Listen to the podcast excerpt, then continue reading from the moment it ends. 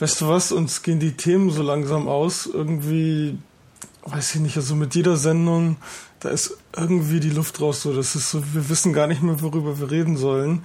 Texteditoren ständig nur. Ich habe gestern nochmal die, die letzte Folge gehört, schon wieder Texteditoren. Ständig reden wir nur über irgendeinen Nerdkram, der keinen interessiert. Weiß nicht. Wir haben aber 150 Hörer, die der Kram interessiert. Komischerweise. Texteditoren. Nein, Nerdkram, Mann. also, also ich wette, wenn du nach Wim suchst auf unserer Seite, dann findest du mindestens 20 Ergebnisse. ähm, ja. Ja, und ich habe auch ist, drüber weißt du was? Ja. Vielleicht sprechen wir heute nochmal über Texteditoren. Ähm, ich schaue mal kurz in die Themen für die heutige Sendung. Es sieht nicht so aus, nein. Oh, aber, Scheiß, aber das die, wird immer länger. Aber oder? ich weiß auch nicht, warum, warum du meinst, dass uns die Themen ausgehen, weil wenn ich hier in dieses eine Dokument schaue, ja, was wir immer so, also wir haben immer ein Dokument, was quasi immer versioniert wird zu jeder Sendung und unten drunter steht immer so später Doppelpunkt. Und dann steht so eine, so eine ungefähr so eine Google Docs DIN A4 Seite mit, mit Themen, die wir später bereden können. Ich weiß gar nicht, wo mhm. du das Gefühl herbekommst, wir würden zu wenige Themen haben. Ja, ich glaube, wir müssten jetzt noch einen weiteren Punkt einführen, noch später. Hm. Auf die dritte Seite. Irgendwann mal, wann Zeit ist. Ja, genau, genau. So machen wir das. Aber zur letzten Sendung mal was. Ähm, Du meintest ja mit diesen, mit diesen, das Problem mit diesen äh, Gesten wäre ja, dass man die eben wissen müsste und lernen müsste. Ich bin der anderer Meinung. Also ich habe nochmal drüber nachdenken müssen und ich finde, ja, natürlich weiß man nicht von vornherein diese Gesten, aber man kann sie eben lernen. Und ich denke, wenn User oder Leute irgendwie geschult werden mit diesen Dingen, dann kriegen die diese Gesten auch beigebracht. Also, weißt du, was ich meine? Mhm. Dinge lernen muss man immer. So, das ist mein, mein, mein Standpunkt. Mhm. Ja, stimmt schon, aber da ist halt eben die Sache, was sind das für Dinge? Weil wenn ich jetzt das vergleiche mal mit irgendeiner überkomplexen Matheformel, die ich lernen muss, im Vergleich zu, was weiß ich, zum Laufen, Okay, laufen ist vielleicht auch schwierig, aber keine Ahnung, Tür aufschließen als mhm. Erwachsener. So, da ist halt der Lernaufwand ist ja viel geringer zu lernen, die Tür aufzuschließen, den Schlüssel reinzustecken und umzudrehen, als jetzt irgendeine Matheformel wirklich durchgängig zu verstehen, wo ich vielleicht unter Umständen sogar noch andere Sachen dazu lernen muss, damit ich überhaupt die Komplexität in den Griff bekomme. Und das ist der Punkt auch, weil du konntest im Terminal auch alles machen, was du wolltest, aber du musstest die Befehle lernen und die Befehle zu lernen im Terminal, die du eingeben musst mit Parametern und allgemein dem ganzen Verhalten, was du an den Tag legen musst. Mhm. In der Konsole ist eben viel schwieriger als zu lernen, mit der Maus auf einen Button zu klicken. Und bei Gesten ist es auch ein bisschen unterschwellig. Es gibt einige Gesten, wie zum Beispiel das nach links oder rechts wischen. Das macht sofort Sinn, das prägt man sich sofort ein. Aber dann zum Beispiel die, die Pinch-Gesten, wo du die Finger zusammenziehen oder auseinanderspreizen musst für, für Launchpad und so weiter, die sind dann wieder nicht mehr so eindeutig. Echt nicht? Also ich finde ich find die irgendwie total einge eingehend, weil das irgendwie so, so, so ebenenmäßig halt irgendwie ist. Aber selbst, selbst das, das finde ich jetzt irgendwie nicht das, ähm, das Problem mit diesen Gesten. Das, äh, das Problem eher, was ich sehe mit diesen Gesten, ist halt, dass die Leute, die, ich meine, klar, meine Mutter wird das jetzt nicht so schnell lernen, ja. Ähm, mhm. Aber das Problem ist eigentlich doch eher, dass die Leute in die Systemeinstellungen gehen müssen, einmal auf dieses blöde Trackpad-Symbol klicken müssen und sich dann diese Videos reinziehen müssen von, äh, von diesen Gesten. Ja, dass, sie, ja. dass man überhaupt mal weiß, dass es das gibt. Und ich glaube, vor allem, äh, wie sage ich denn, vor allem unerfahrene User werden es nicht machen. Weil, ach, es gibt Systemeinstellungen, also ist der Level schon viel zu hoch. Mm -mm. Aber selbst, ich, ich denke, selbst wenn jemand weiß, dass es Systemeinstellungen gibt und irgendwie da mal sich durchklickt, dass es dann möglich ist, dass die, der Benutzer auch dahin findet, diese, diese Dinge zu lernen. Ja, also Apple hat es einem schon relativ einfach gemacht, die Gesten zu erlernen, da gebe ich dir schon recht.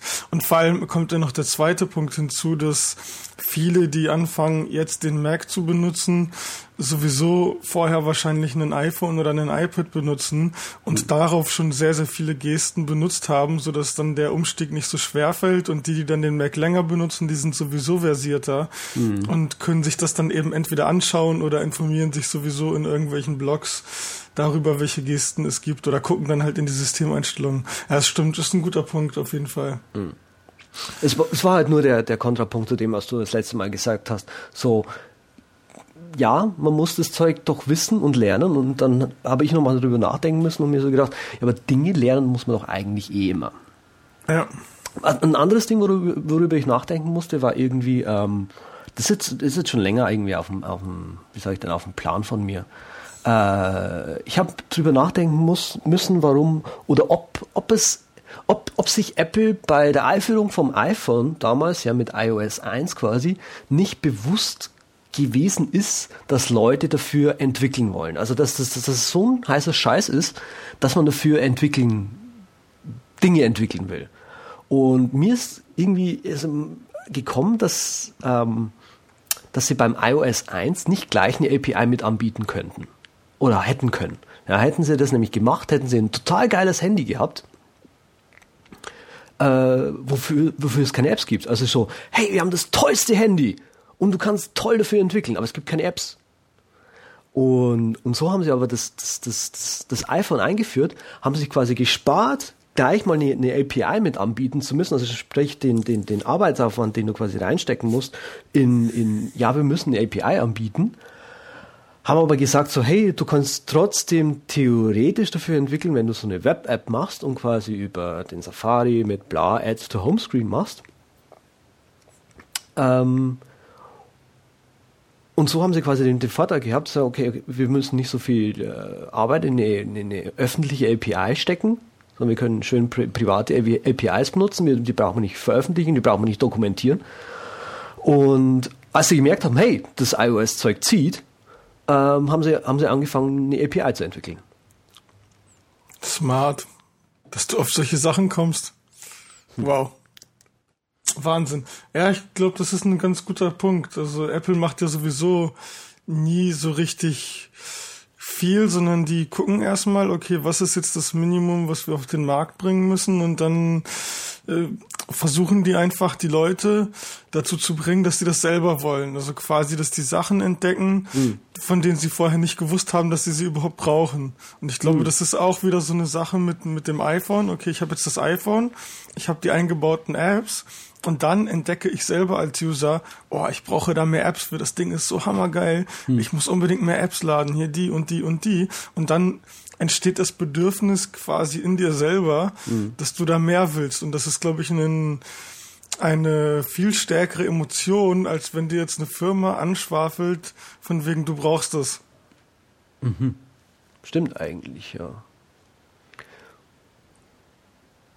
Also zumindest fühle ich mich oft so mit, mit Apple-Geräten. Hm. Das einfach bei mir oft so, dass dann merke ich, okay, wow, also ich wusste gar nicht, dass ich das brauche und jetzt brauche ich das tatsächlich. Die, die haben es mhm. drauf, neue, neue Märkte zu entdecken, neue, neue Anwendungsfälle sich auszudenken, die es halt nicht gegeben hat, so in dem Sinne. Ich verstehe, nee, ich verstehe schon, was du meinst. Mhm. Ich versuche da bloß gerade einen, einen, einen, einen Punkt dafür zu entwickeln, sage ich jetzt mal. Weil, weil eigentlich haben wir jetzt was in, im, im Google Docs drinstehen, was hier ganz gut dazu passen würde, so thematisch. Ähm, ja. Nämlich dieses, dieses Thema mit der geplanten Ob Obsoleszenz. Ähm, ja, natürlich merkst du das dann. Und ich glaube, das ist auch, ich, ich kann mir vorstellen, dass es teilweise mit das Marketing von Apple ist, die dann eben äh, bewusst solche Dinge einbauen oder nicht einbauen, wodurch du eben dieses Gefühl entwickelst, dass du das eben hast und dann äh, eben noch mehr Geld raushaust. Mhm. Ähm, das Ding mit der geplanten Obsoleszenz, äh, was heißt das auf Deutsch? Veralterung. Also das, das nicht hochgestochene Wort ist Veralterung. Ähm, es gibt da einen sehr interessanten Film, der mal auf Arte lief, der, der heißt Kaufen für die Müllhalde. Ähm, Im Prinzip geht es darum, dass äh, in dem Dokumentarfilm, also es ist eine Art Dokumentarfilm, ähm, dass Produktdesigner, mal, ja, Produktdesigner bewusst Produkte so designen, dass sie irgendwann mal kaputt gehen. Mm, dann ziehen wir mal als, als, als, als Hauptbeispiel quasi, das so quasi durch die Sendung führt, einen Drucker, der dann einfach irgendwann mal den, den, den Dienst verweigert und das aber bewusst so macht. Da ist ein, quasi ein Chip eingebaut, der misst, wie oft, das ist ein Epson-Drucker, ähm, der misst, wie oft oder wie viele Ausdrucke du machst und einfach ab einer gewissen Zeit sagt, nö, du kannst jetzt nicht mehr drucken. Ach so, Random-Fehler dann einbaut oder was? Nee, nee, es ist tatsächlich äh, ein fester Wert. Und das Witzige ist, ja, er geht dann quasi in den Laden, ja, so, ein Marcos oder wie der heißt, irgendwie, so ein Brasilianer oder ein, ein Mexik, äh, ein Spanier oder so. Und der geht dann in den Laden drei verschiedene Läden haben sie irgendwie dann, stellen sie dann irgendwie vor. Und in drei Läden raten sie ihm dann so, ja, also der Drucker ist hin, ja, reparieren wird irgendwie so viel kosten, neuer Drucker, also äh, äh wie sag ich denn, ähm, reparieren wird irgendwie 150 Euro kosten, neuer wird ungefähr 50 Euro kosten. Mhm. So dass er quasi sich jetzt einen neuen Drucker kauft. Und am Schluss von dem Film kommt quasi raus, dass das Einzige, was eben den Fehler verursacht hat, dass er nicht mehr drucken kann, eben einfach nur dieser blöde Chip ist, der da eingebaut ist. Und irgend so ein russischer Hacker quasi ja, hat eine Software geschrieben, mhm. der im Prinzip diesen, diesen, diesen Counter einfach zurücksetzt. Und okay. Und er lädt dieses Programm runter, führt es aus, sagt hier zurücksetzen und schon kann er wieder drucken. Mhm. Wow. Und, und, ja. und solche Dinge, also es gibt zum Beispiel in dem, kommt auch in dem Film vor, es gibt eine, eine Glühbirne in Amerika, die seit über 100 Jahren brennt. Mhm. Und ähm, ja, es auch irgendwie scheint scheinbar ein Kartell zu geben, ja, sich auch immer wieder umbenennen, weil sie natürlich rechtlich Probleme dann äh, bekommen, irgendwie mit, mit, mit Energie und, und, und vor allem Glühbirnen irgendwie, das einfach Patente geheim hält von irgendwelchen Glühbirnen, die äh, einfach länger halten als irgendwie 1000, 2000 Stunden und so. Mm, Und das ist irgendwie schon pervers, nur um ja. die Wirtschaft weiter anzukurbeln. Also von den Druckerherstellern würde ich aber sowas erwarten, weil die versuchen ja auf alle möglichen Arten mehr Geld zu scheffeln. Ja. Sei es mit Druckerpatronen oder mit irgendwelchen anderen Sachen. Das ist aber schon sehr, sehr krass. Aber mhm. weißt du was? Ich glaube, ja. bei Apple ist es eher was anderes. Also es ist klar, schon so diese Obsoleszenz, ob die geplant ist oder nicht. Also es, es muss ja schon irgendwie vorwärts gehen, weil gerade die Geeks wollen ja immer was Neues haben. Mhm. Aber ich glaube, bei Apple ist es einfach so, dass das neue Gerät zu oft zu viele Anreize hat, dass du dann halt das alte einfach wegschmeißt. Und das ist aber schon geplant. Solche Sachen wie zum Beispiel von dem iPad 1 auf das iPad 2. Du hattest äh, in einer der ersten Entwicklerversionen von einem neuen iOS hattest du diese Wischgesten, dass du ins Dock mhm. gehen kannst, dass du mit diesem vier oder fünf Fingerpinch die App beenden kannst. Das hat alles wunderbar geklappt auf dem alten iPad. Mhm. Und Apple hat sich dann entschieden, äh, ich glaube mit der Goldmaster oder der letzten Beta-Version, mhm. die es damals gab, okay, das bieten wir jetzt nur noch fürs iPad 2 an, weil das halt einfach so Sachen sind, die eben einen bestimmten Anreiz haben, dass du das neue Gerät kaufst mhm. und dadurch wird das alte künstlich veraltert durch Apple. Mhm. Also da muss ich schon sagen, dass das Apple da aktiv auf jeden Fall äh, mitspielt. Oft mhm. ist es halt so, dass ja, die Hardware ja, ja. nicht mitmacht. Also bei beim iPhone 3G zum Beispiel dass es da kein Multitasking gibt, das, das wundert mich nicht. Also die, mit einem Jailbreak kannst du das aktivieren, aber ja. danach ist das Gerät einfach so lang, dass sich das gar nicht lohnt zu benutzen. Mhm. Nee, verstehe schon. Ja. Das, Apple wird natürlich in dem Film auch ähm, gezeigt, ja, zum Beispiel. Also der Film ist ein bisschen älter, deswegen haben sie irgendwie den iPod vor allem äh, unter Beschuss.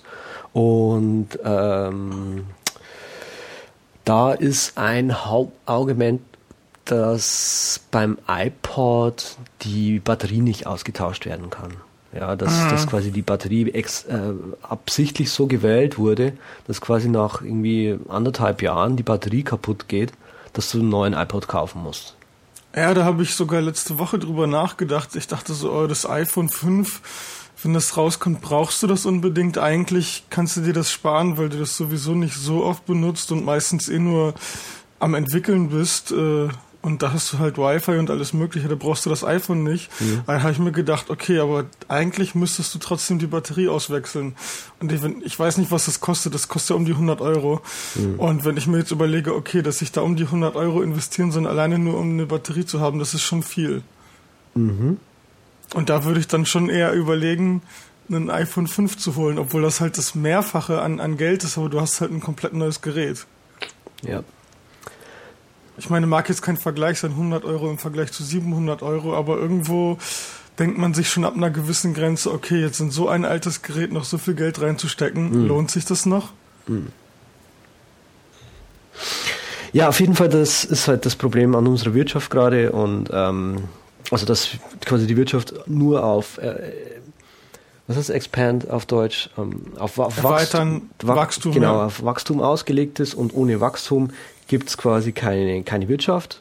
Und das ist im, im Prinzip genau das Problem, in dem wir jetzt gerade mit der, mit der Weltwirtschaftskrise stecken, dass eben, ja, ich weiß nicht, dieses, dieses nur noch auf Wachstum ausgelegte Wirtschaftssystem einfach so nicht mehr funktioniert. Und das ist irgendwie schade. Egal, ja, lass uns darüber na, jetzt nicht, nicht so philosophisch, philosophisch, philosophisch äh, drüber reden und äh, ausführlich ich glaube, das haben wir jetzt angesprochen. Ich fand es wichtig, das anzusprechen, weil ich jetzt eben übers Wochenende, ich habe übers Wochenende meine alten CDs digitalisiert, endlich mal. Mhm. Und äh, mir eben, weil ich die CDs digitalisiert habe, mir, hey, da könntest du eigentlich mal wieder diesen Dokumentarfilm anschauen. Ja. Ähm, ja, und habe mir den halt reingezogen und irgendwie in dem Film kommen irgendwie drei, drei, ja genau, drei andere Filme nochmal vor und selbst die habe ich mir noch reingezogen. Also die, die einen, den einen, ich kann, wir können die mal in die Shownotes packen. Ich habe die ja. Tabs gerade im Safari zufällig offen. Genau, ähm, machen wir mal. Du, ich habe aber noch ein Argument quasi für die Veralterung, mhm. weil du, du hast jetzt bei iOS so eine rapide, schnelle Entwicklung, äh, auch was das Betriebssystem einfach angeht, mhm. dass es irgendwo nicht, nicht verhindert werden kann. Und ich muss ganz ehrlich sagen, so als äh, wir sind ein Zwei-Mann-Entwickler und da ist es schon schwer, wenn wir jetzt für, fürs iPhone, fürs iPad und für den Mac Anwendungen haben, mhm. überhaupt mit den ganzen neuen APIs klarzukommen, das alles auf dem Laufenden zu halten, dass man da irgendwie noch am Ball bleibt. Also das ist schon echt eine, eine Mammutaufgabe und da kann ich das schon verstehen, dass sich dann eben auch die Geräte veraltern. Mhm. Und das ist ja nichts Gutes, äh, nichts Schlechtes in dem Sinne, dass, dass da neue APIs hinzukommen, neue Funktionen. Aber na, die Leute wechseln auch sehr schnell. Äh, Marco von Instapaper hat wieder eine aktualisierte Statistik gezeigt und demnach sind irgendwie 98 Prozent der Leute schon beim iPhone 3GS, iPhone 4 und iOS 4.2, also super aktuell. Hm. Ja, ja. Also die Leute sind auch mittlerweile sehr wechselwillig. Ja, das sage ich jetzt mal nichts zu, weil das ist quasi wieder auch ein Thema dieser, dieser gegen äh, geplante Obsoleszenz, Leute, ja. dass Software, äh, dass quasi Software nicht abwärtskompatibel ist. Ja. Aber egal. Ähm, was ist mit Dateisynchronisierung eigentlich? Oh, du, hast die, du hast dir das reingezogen, aber voll, oder? Ja, ja, das haben wir doch auch irgendwie genauso wie Texteditoren schon jedes Mal behandelt. nee, aber diesmal machen wir es richtig. Ja, dann hau rein. Ich habe mir vor vielen, vielen Wochen schon angeguckt, was gibt es für Alternativen zu Dropbox? Lohnt es sich überhaupt, eine Dropbox-Alternative zu verwenden? Was gibt es für Pros für Dropbox, was ja quasi das A und O der Dateisynchronisierung ist und bin dann einfach auf einige Alternativen gestoßen und dachte, dass wir das jetzt mal so ein bisschen durchgehen. Also ich selber bin im Prinzip jetzt äh, ähm, bei Voila und bei Dropbox gelandet. Ich wollte gerade halt sagen, magst du vielleicht einfach kurz mal eine Liste der Dateisynchronisierungsdienste äh, sagen, dass die Leute mal so einen Überblick haben? Also am Anfang ist natürlich erstmal Dropbox. Ähm, ja, ich weiß nicht, was gibt es da mittlerweile? Zwei Gigabyte gibt es da kostenlos, mhm. kannst halt über Referrer mehr kriegen. Ich glaube, bis zu 8 Gigabit ist es momentan. Mhm. Und dann kannst du halt 50 Gigabyte oder 100 Gigabyte kaufen für jeweils 10 oder 20 Dollar im Monat, was vergleichsweise relativ teuer ist zu den anderen. Also die anderen stelle ich gleich nochmal mhm. vor, aber im Prinzip ist das echt so der, der doppelte Preis. Ja. Aber der große Vorteil, den Dropbox natürlich hat, jeder benutzt das und das ist sau einfach. Ja. Das ist aber auch so ein Ding, so bei, bei Dropbox, äh, du kannst ja Features requesten irgendwie und du kannst sie auch hochvoten. Und eins der meist gevoteten Features ist eben bei Dropbox, dass sie, die fangen bei 50 Gigabyte ja an, für irgendwie sind es 10 genau. genau, für ja. 10 Dollar. Und 10 Dollar ist mir persönlich jetzt schon irgendwie zu viel. Ja. ja. Ich würde irgendwie 5 Dollar zahlen für 25 Gigabyte zum Beispiel. Ja. Aber das, diesen Plan bieten sie nicht an. Ja. Ja, das ist so eine Sache. Und wie sieht es also, wie sieht's, wie sieht's da bei den anderen aus? Sind die teurer, billiger? Oh, also die sind teilweise mehr als doppelt so günstig. Echt? Okay. Ja. Also ich selber benutze jetzt Voila. Uh. Ja, es ist eine, es ist eine, es ist eine Java-Anwendung.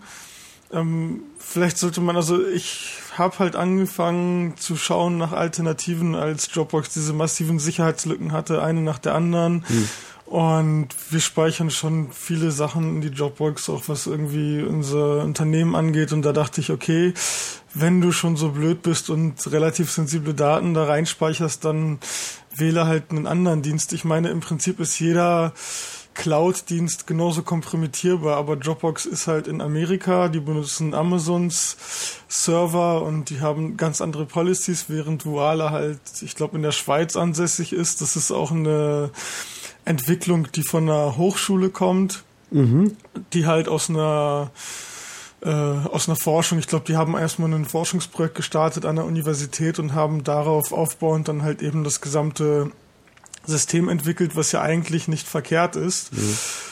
Und ja, es funktioniert halt auch und es gibt äh, schon einige gute Anreize, wieso du wechseln solltest. Einerseits hast du im Netz ziemlich viele Codes, die du eingeben kannst, wo du erstmal auf eine Zeit begrenzt, auf ein Jahr lang ungefähr 15 Gigabyte kriegst, kostenlos. Ja, du kannst doch bei Voila, kannst du doch auch irgendwie Festplattenplatz hergeben wodurch du dann auch irgendwie mehr Speicher bekommst oder so. Genau, und das mache ich halt auch. Du kannst sagen, okay, ich gebe jetzt, äh, was weiß ich, 10 Gigabyte frei und dann wird das halt multipliziert mit der Zeit, der du online bist. Das heißt quasi, mhm. je mehr dann dein Computer an ist, äh, desto mehr Speicherplatz kriegst du. Ich habe jetzt irgendwie gesagt, okay, 10 Gigabyte gebe ich frei mhm. und habe halt irgendwie eine Durchschnittszeit von 35 Prozent. Das heißt, ich habe noch dreieinhalb Gigabyte.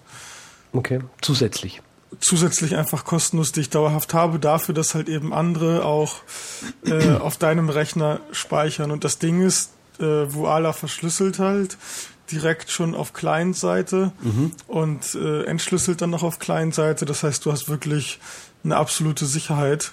Das Problem dann natürlich ist noch der gerechtfertigte Einwand, okay, aber es ist halt nicht Open Source, dadurch weiß ich nicht, was da tatsächlich passiert, ist da vielleicht nicht ein Backdoor eingebaut, mhm. muss man dann halt selber wissen. Also ich finde, das ist schon um Längen sicherer als Dropbox. Mhm.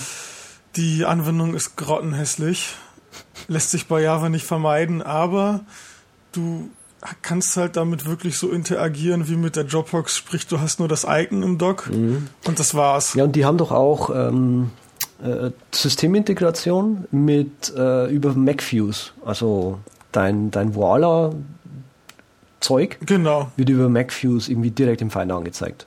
Genau, also du hast halt einmal, kannst du das natürlich so einrichten wie Dropbox, dass das äh, ein ganz normaler Ordner ist. Du suchst dir den Ordner aus oder du kannst auch mehrere Ordner aussuchen, mhm. äh, die einfach synchronisiert werden sollen. Und zum anderen hast du dann halt eben noch den Voila-Ordner in MacFuse und das ist im Prinzip so wie ein Netzlaufwerk. Also wenn du die Dinger da reinschiebst, sind die auch sofort da ohne, ohne Synchronisation oder sowas. Okay. Also das funktioniert wirklich wie ein Netzlaufwerk. Das Problem natürlich, was mit Voila ist, ist die Einrichtung, weil ich das am Anfang gar nicht gecheckt habe, weil die halt auch auf Backup gehen, dass du von bestimmten Orten dann einfach ein Online-Backup machen kannst und äh, diese Synchronisierung ist halt nur zusätzlich, dass du eben auch so Dropbox-mäßig das mhm. auf dem Laufenden zwischen mehreren Benutzern halten kannst. Wenn man es einmal verstanden hat, äh, funktioniert es echt gut. Okay. Aber das ist auch der Vorteil bei Dropbox, dass es so easy ist, dass es jeder versteht. Einfach nur Dropbox-Account einrichten, ja. Programm installieren, zack, es läuft. Ja, und wie sieht es bei den anderen äh, Herstellern aus? Also du hast die alle reingezogen, oder? Also Spider Ich habe mir alle reingezogen, genau. Spider Oak, genau, den habe ich auch installiert. Ähm, ach so, vielleicht sollte man noch zu Voila die Preise sagen. Also da gibt's halt äh, tatsächlich auch kleinere Pläne. Das fängt bei 10 Gigabyte an. Mhm. Ist dann 25, 50, 100, 250. Und da zahlst du dann pro Jahr, also wenn du jetzt halt irgendwie den 25 Gigabyte Plan hättest, zahlst du 39 Euro pro Jahr. Äh, was dann halt günstig. eben. Das ist dann halt genau, also das sind dann irgendwie 3,25 Euro, beim Dollarkurs sind das 5 Dollar vielleicht. Ja, der Dollarkurs ist ja gerade nicht so gut. Hm? Hm, hm. Ja, weiß ich nicht. Ach, die wurden, hast du das nicht mitbekommen, dass die äh, runtergestuft wurden und dass dann ja, ja, der Aktienmarkt so ein bisschen, mhm. ein bisschen zurückgespielt hat? Ja, ja, ja, doch, das habe ich mitgekriegt. Ja, aber auf jeden Fall ähm, hast du halt die verschiedenen Pläne und du kannst noch zusätzlich dann eben diese Storage dadurch äh, erlangen, indem du das halt mit anderen teilst. Okay. Und äh, ja, ich meine, jeder von uns ist irgendwie eine bestimmte Zeit fast jeden Tag online. Das heißt, da kriegst du dann auch nochmal ein paar Gigabyte kostenlos raus, okay. ohne da jetzt gesondert drauf zu achten. Also es ist schon teilweise doppelt so günstig. Der, der 50 Gigabyte Plan kostet halt 60 Euro hm. im Jahr. Hm wo du dann halt auch eben bei 5 Euro im Monat bist. Okay. Lass uns jetzt aber mal irgendwie zu den anderen. Genau. Also ich sehe uns gerade hier an Voila festhängen und nicht weiterkommen. Weil ich es halt auch benutze, ja, nee. Also Spider-Oak habe ich mir auch angeguckt, ist äh, im Prinzip sehr, sehr ähnlich zu Voila. Die sitzen halt aber in Amerika, glaube ich. Und dann habe ich gesagt, okay, Schweiz ist vielleicht doch ein bisschen besser. Obwohl man weiß ja nie, die haben jetzt auch die Steuerdaten verkauft, die Arschlöcher. also so sicher ist es in der Schweiz auch nicht mehr. Okay. Aber auf jeden Fall funktioniert das bei Spider-Oak so, dass du auch zwei Gigabyte kriegst, kostenlos wie bei Dropbox und dann kannst du dir jeweils 100 Gigabyte dazu kaufen mhm. für dann jeweils 10 Dollar aber. Ah, also es ist dann halt auch doppelt so günstig wie, wie die Dropbox, weil da zahlst du ja für 50 Gigabyte 10 Dollar. Okay. Und dann kannst du halt so viel haben, wie du willst. Also 100, 200, 300 und so weiter geht das dann. Hm. Okay. Das Spider-Oak ist ein klein bisschen einfacher zu verstehen als Voila. Ist aber im Prinzip auch Java und äh, natürlich dann komplexer als Dropbox. Hm. Hm. Wäre jetzt aber sozusagen meine zweite, meine zweite Alternative gewesen, direkt nach Voila. Das, was mich einfach nur nicht so hingezogen hat, war, dass es nicht so viele von diesen Online-Codes gab und äh, dass es in Amerika ist. Okay. Aber im Prinzip wird es auch clientseitig, wird es halt verschlüsselt, da hast du wieder diesen Sicherheitsaspekt und das ist auch etwas, womit die werben. Also der, deren Spruch quasi ist Secure Online Backup. Mhm. Dann hätten wir noch Jungle Disk. Ach, jetzt sehe ich es gerade. Das Voila ist ja von Lasi. Genau, die haben das dann angefangen, glaube ich, zu sponsern oder aufgekauft oder wie auch immer, ja. Okay. Aber kauft euch auf gar keinen Fall Lassi-Festplatten. Die gehen kaputt, die gehen wirklich kaputt, aber das Backup ist okay. Okay. Voila. Jungle Disk. Jungle Disk. Es ist ganz, ganz anders, weil Jungle Disk im Prinzip nur so eine Art Vermittler ist zwischen verschiedenen Dienstleistern wie jetzt Amazon S3 oder Rackspace und auch hauptsächlich auf Backup abzielt. Da gibt es halt zwei Pläne. Einmal gibt es irgendwie so einen komplett Personal, wo du halt zwei Dollar Grundgebühr zahlst und dann gibt es nochmal einen drei Dollar Plan, wo du dann aber Synchronisierung und alles Mögliche hast und kriegst fünf Gigabyte kostenlos und das ist das absolute Minimum. Also du musst halt auf jeden Fall diese drei Dollar zahlen, weil das ist das, was du willst und mhm. dann zahlst du aber pro, pro Gigabyte und das lohnt sich halt wenn du wenig Daten speicherst, aber dann irgendwie ab 50 Gigabyte oder ab 100 Gigabyte, also ab einer bestimmten Zahl lohnt sich das dann gar nicht mehr, weil du dann halt eben diese Amazon S3-Kosten zahlst. Und das ist dann halt schon viel. Also je nachdem, wie viel da gespeichert ist, zahlst du dann auch mehr und du kommst dann teilweise auf irgendwelche exorbitanten Summen von, von 50, 60 bis 100 Euro, je nachdem, was da natürlich drin gespeichert ist und fährst dann halt eben mit den anderen Diensten günstiger. Amazon ist natürlich relativ zuverlässig. Ähm, Kannst halt auswählen, ob du in Amerika oder in der EU speichern willst. wobei das eigentlich egal ist. Naja, also ich finde das Modell halt blöd. Also ich will nicht, ich will nicht für mehr Speicher dann mehr zahlen, sondern ich will dann schon sagen, okay, ich weiß jetzt, ich zahle so und so viel, krieg dafür dann meine 25 Gigabyte und das ist für mich dann okay. Mhm. Also diese ganzen flexiblen Preise, die, die, die finde ich jetzt nicht so schön, weil ich dann nicht weiß, womit ich zu rechnen habe. Klar. Und im Prinzip 15 Cent pro Gigabyte, da kann man sich relativ leicht ausrechnen, ab wie viel Gigabyte sich das dann nicht mehr lohnt.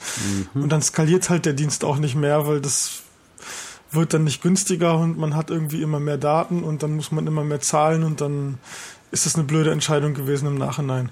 Aber vielleicht eine gute Alternative, vielleicht schaut man sich das an. Ich weiß jetzt nicht, wie das da mit Sicherheit aussieht. Ähm, also die werben halt auch damit, dass es halt eben sicher ist, aber ich bin mir jetzt nicht doch, also du kannst auch selber einen Schlüssel festlegen auf deinem Rechner mhm. AES 256 und dann wird das halt damit verschlüsselt. Okay. Ist halt auch wieder proprietär, genauso wie Uala.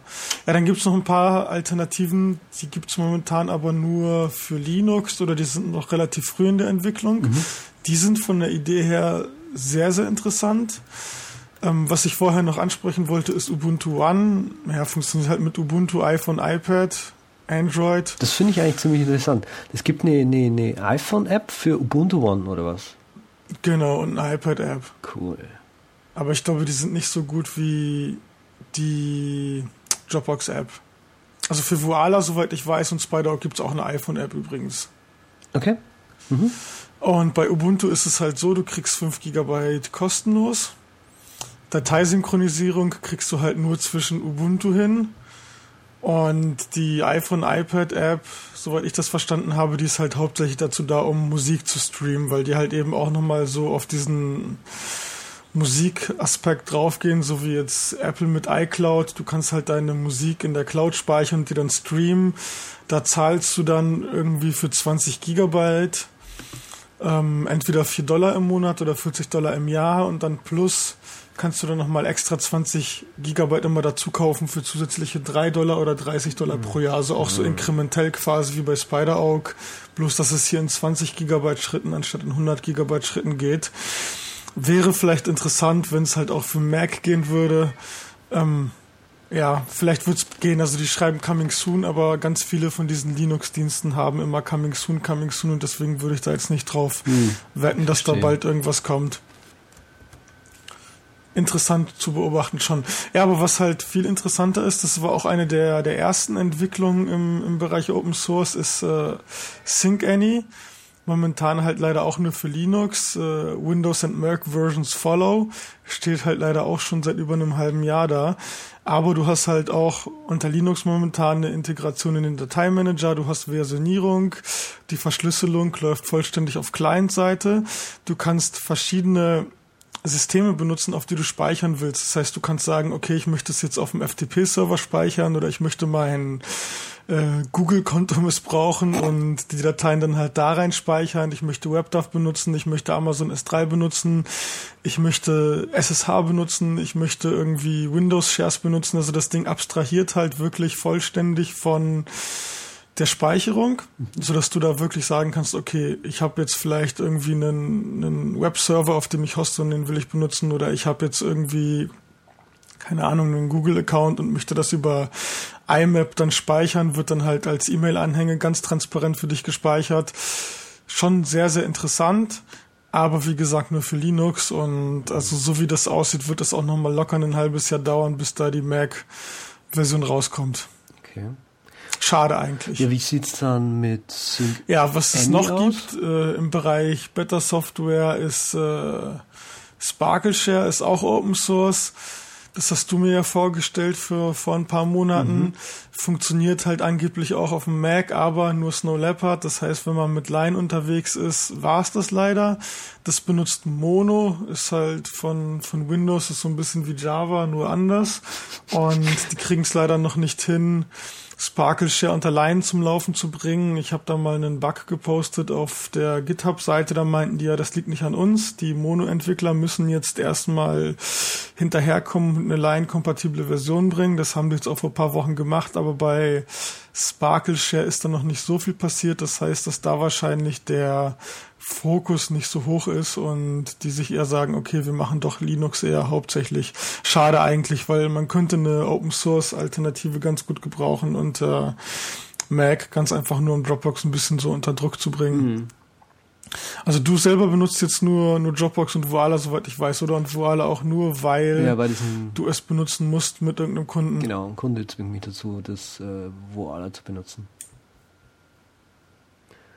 obwohl ich mit dem gerade nicht so viel mache, deswegen habe ich mit Voila nicht so wirklich Erfahrung. Also äh, ich mhm. bin immer noch der Dropbox-Nutzer, weil es einfach das Einfachste ist. Es ist halt einfach so einfach. Und so richtig sensitive Daten in, in, in Dropbox speichern, unverschlüsselt mache ich nicht. Also mhm. von dem her sind andere Dienste jetzt für mich nicht so interessant. Mhm. Ähm, Sparkle Share fand ich cool, das Einzige, was mich halt an Sparkle äh, an Sparkle finde ich cool, dass es irgendwie so über Git und mit Versionierung und, und mit dem eigenen Server halt funktioniert. Aber was halt wichtig ist an solchen ähm, äh, Cloud-Diensten, wie jetzt wie zum Beispiel Dropbox. Bei Dropbox habe ich mir ein Skript geschrieben, ja, was äh, einfach nur gerade selektierte Dateien nimmt, die quasi in den Public-Ordner rein verschiebt und mir quasi den, den Public Link in die Zwischenablage kopiert. Und das hast du halt bei den ganzen anderen Clients irgendwie nicht. Und mhm. gerade das Datei Dateien hergeben ist für mich wichtig, weil, weil, weil ich brauche nicht irgendwie, ich, also dieses Synken über Rechner, äh, verschiedene Dateien, brauche ich jetzt nicht so häufig. Also ich sehr, sehr häufig brauche, ist das Dateien mit anderen Leuten teilen. Und bei Sparkle Share war halt das Problem, dass du, okay, du kannst es schon auf dein eigenes, äh, auf den eigenen Server quasi hochcommitten in einen, in einen Git-Repository, aber wie teilst du jetzt Dateien mit anderen Leuten? Also wie, wie kriegst du das Git-Repository so hin, dass es A sicher ist und B trotzdem noch so ist, dass du Dateien mit anderen Leuten teilen kannst? Ja, da bräuchtest du halt wieder irgendeine Skript-Geschichte äh, auf dem Server, die, wo du dann sagen kannst, okay, jetzt hacken wir das zusammen, dass da irgendein Link generiert wird, genau. der halt relativ sicher ist und das ist dann alles wieder sehr, sehr viel Aufwand. Also da muss man schon äh, sehr viel Handarbeit ja. leisten. Ja, ja, das stimmt schon, ja. Genau, und das war halt immer das Problem an diesen äh, eigenen Lösungen irgendwie. Mm -mm. Wenn man Alternativen sucht, bloß weil es hier gerade mit drin steht. Es gibt eine Webseite, die vielleicht nicht jeder kennt, die heißt alternative.to. Nee, es ist nicht. Ich glaube, es ist alternative2.net. Okay. Nee, nee, ist schon Alternative 2, glaube ich. Echt? Hast schon recht, ja. Oh, kann auch sein, ja, dass du doch recht hast und das ist doch anders. Ist auch nicht so schlimm, der ah. Link ist ja in den Show Alternative.2 Ah, okay. Nee, Alternative.2 ist was anderes wie Alternative2.net.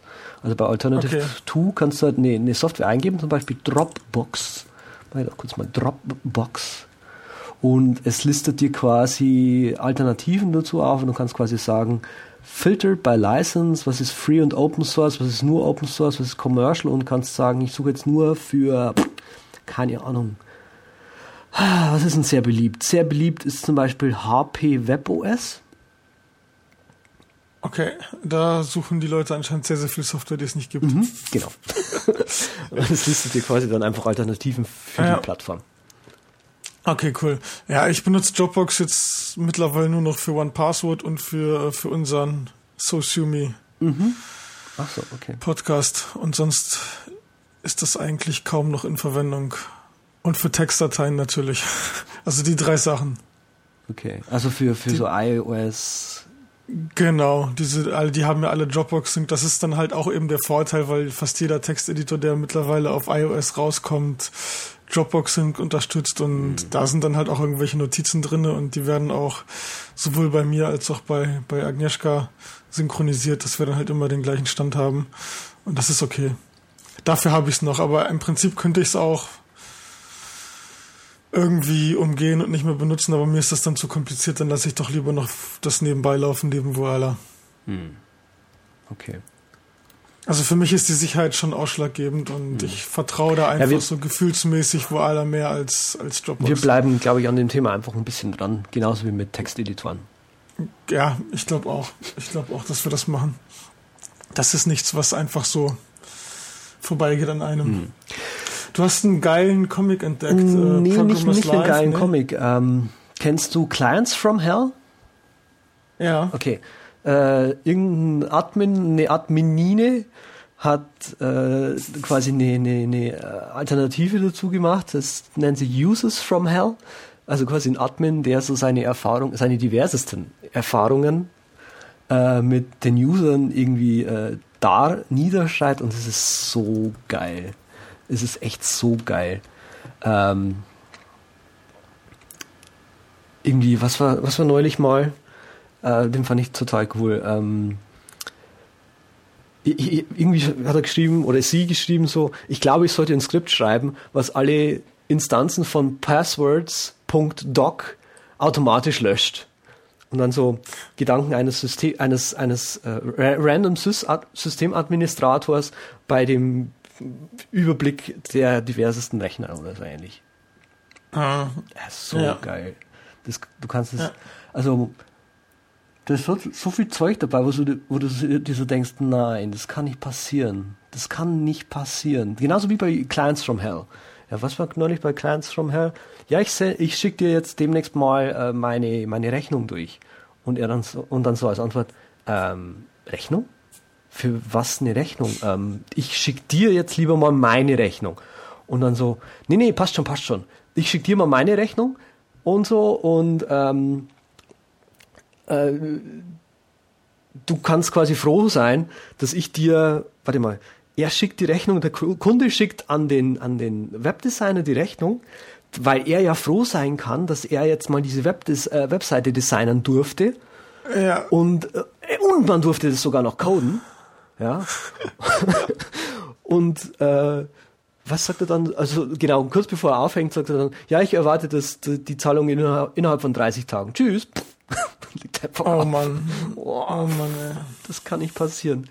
Ja, und so ist halt ja. halt Users from Hell. Das, du liest dir das Zeug durch und denkst dir so, das kann nicht passieren, das geht nicht. Das sind alles Windows-User. Ja. Ja, also das hat nichts mit Windows-Usern zu tun. Also es gibt ganz, ganz viele unerfahrene User, die die einfach, das ist ja, man muss das ja nicht so schlimm sehen. Also es gibt halt Leute, die gerade damit erst einsteigen und die brauchen auch ein bisschen Hilfe und die sollte man jetzt nicht irgendwie verarschen. Nee. auch wenn es lustig ist. es geht ja auch nicht um, um, um, um, um, Verarschen oder so. Es geht einfach nur so darum, äh, ein bisschen Spaß zu haben ab und zu mal. Genau, genau, ja. Wie schön. Uses from Hell, ganz toll. Äh, Comic-mäßig ähm, tatsächlich was, und zwar Minecraft. Man, vielleicht führen wir das jetzt als äh, regelmäßiges Thema hier. Minecraft gibt es einen schönen Comic, der nennt sich Nerf Now. Ich sehe gerade, ich habe einen falschen Link. nerfnow.com, also N-E-R-F.com. Ähm, und hier mal den Nerf Now 555, glaube ich, war es. Oh. Ich suche den gerade mal her. Ähm, Projekte, die man in Minecraft plant und wie sie dann tatsächlich aussehen. Also so, ähm, du kennst inzwischen Minecraft auch. Ach, hier habe ich es. Du, ähm, du, du stellst dir so Dinge vor, so, ja, ich baue mir jetzt ein total geiles Riesenschloss und so. Dann fängst ja. du an, irgendwelche Skizzen dazu zu machen, wo du die Blöcke überall hinsetzt und so. Und dann letztendlich, wenn du es baust, ohne Türen, ohne Wände, ja. oh, jetzt habe ich hier nicht genug, genug Cobblestone-Blöcke und so. Und genau, ja. das war halt der Comic.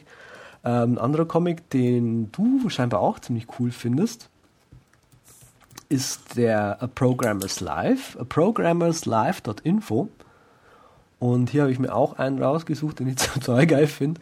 Ähm, ein Manager sagt zu seinen Programmierern, ja, jetzt benutzen wir ab jetzt keine Left- oder Inner Joins mehr für, für Datenbankabfragen. Ja. Und dann sagt einer der Programmierer, aber was ist denn mit Performance und so?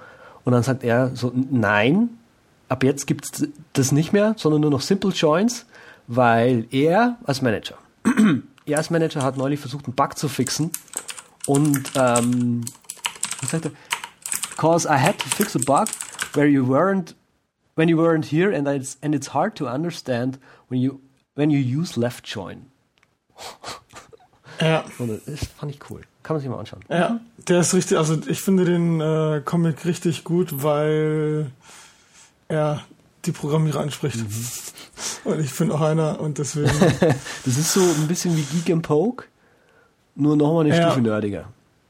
Ja, und ähm, die Sache ist auch, dass der gerade erst angefangen hat. Ja. Das heißt, man kann da quasi von Anfang an mit dabei sein und hat nichts verpasst. Mhm. Das ist eine gute Sache. Nicht so weit. Weil das ist ja manchmal bei Comics so, dass wenn man da irgendwie dann in der Mitte einsteigt, dann weiß man nicht, worum es geht, weil das doch so wie seasonmäßig uh. aufgebaut ist und da kann man gleich echt einfach rein und uh. sich die fünf oder sechs, die es gibt, schon durchlesen und dann einfach weitermachen. Ja. Ist auf jeden Fall witzig. Weiß gar nicht mehr, wie ich da drauf gekommen bin. Program is live. Ich bin über dich drauf gekommen und ich habe es gleich erstmal in den Feedreader abonniert. Sehr gute Sache. Dankeschön. Ja, schön.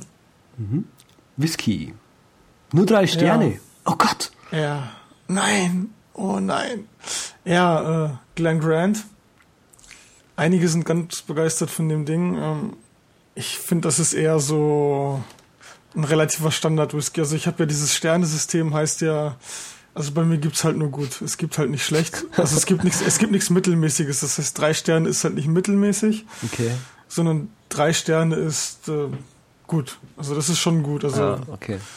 Also fünf Sterne ist halt so absolut. Machst du, machst du das so, also ich mache das so in iTunes. Drei Sterne ist okay, normal. So, schon so ein bisschen besser. Vier Sterne ist schon gut und fünf Sterne ist quasi so, boah, geil, Hammer. Zwei Sterne ist schon so irgendwie, naja. Und ich mag hier die, ich habe irgendwie mal kaputte irgendwie MP3-Dateien gehabt oder halt Musikdateien. Die habe ich immer mit einem Stern markiert, weil quasi kein Stern hat jeder Song, ja, dass ich quasi die kaputten Songs schnell finden kann. Machst du das mit dem Whisky genauso? Kaputte Whiskys sind ein Stern, ja, können nicht genau. abgespielt genau, also werden. Ja, also im Prinzip, ich habe kein Normal, also entweder ist es gut oder schlecht. Ah, okay. Also ich habe nicht sowas wie, das ist jetzt irgendwie normal, so weil das, das sagt mir halt nichts. Und entweder finde ich es jetzt gut oder schlecht oder ich muss mich halt entscheiden so. Und ein Stern ist so Whisky probiert und dann sofort rumgekotzt. also es, es gibt noch keinen, der einen Stern hat, aber das ist dann so wirklich absolut. Ich würde sowas wahrscheinlich gar nicht kaufen, aber das ist ein Stern. Zwei Sterne ist halt schlechter Whisky. Mhm. Drei Sterne ist guter Whisky. Mhm. Den ich auch trinken würde. Vier Sterne ist halt schon sehr guter Whisky, so wo ich sage, okay, wow, der ist echt gut, also den, den kann ich auch regelmäßig trinken. Und fünf Sterne ist halt so absolut so, wow, oh, also krass. Aber das ist dann halt, also bei Whisky ist es schon oft so, dass je mehr Sterne, desto teurer auch der Preis. Und mhm. deswegen äh, ist es da vielleicht ein bisschen anders. Nee, aber drei genau, Sterne ist schon was, gut, was ist also denn jetzt dann der Gag an dem Glen Grant? Also ich, ich persönlich finde den so relativ Standard. Also das, was bei ihm gut ist, ist manchmal der Preis, weil du halt manchmal so Sonderangebote abgreifen kannst oder sowas und dann, dann lohnt sich das schon. Und den kann man trinken. Aber wie gesagt, also ich finde ihn jetzt so von den Aromen her und so vom, vom gesamten Aufbau her finde ich ihn doch eher, eher so typisch halt auch für andere Whiskys, die, die keine besondere Note haben. Mm. Also ich würde jetzt nicht sagen, der ist schlecht, sondern ich würde den gerne trinken, auch wenn mir jemand anbietet, aber ich würde halt die, die ich davor erwähnt habe, schon bevorzugen. Also der Dalwini habe ich ja erwähnt und den, den Lovereich. Mhm. Die sind beide ganz, ganz anders, aber zum Beispiel bei dem Dalwini, da habe ich auch drei Sterne gegeben, aber der hat dann wiederum einen, einen, einen ganz spezifischen, weichen Geschmack und äh, deswegen würde ich den da bevorzugen sogar. Aber sollte man probieren, weil Geschmäcker sind halt unterschiedlich. Mhm, mhm. und ist schon eine Empfehlung, sonst würde ich es ja gar nicht sagen hier. Mhm. Ich bin halt ein bisschen so am Nitpicken. Ich weiß nicht, wie man das auf Deutsch sagt. Ich habe auch keine Ahnung, was. Warte mal, Nitpicking. Gibt es sicher ein deutsches Wort dafür? Cherrypicking ja. ist es, glaube ich, vielleicht, was du meinst, oder? Nee, Nitpicking. schon Nitpicking. Okay, Nitpicking. D-E-E-N. Korinthenkackerei? Ja. Pingeligkeit. Ja.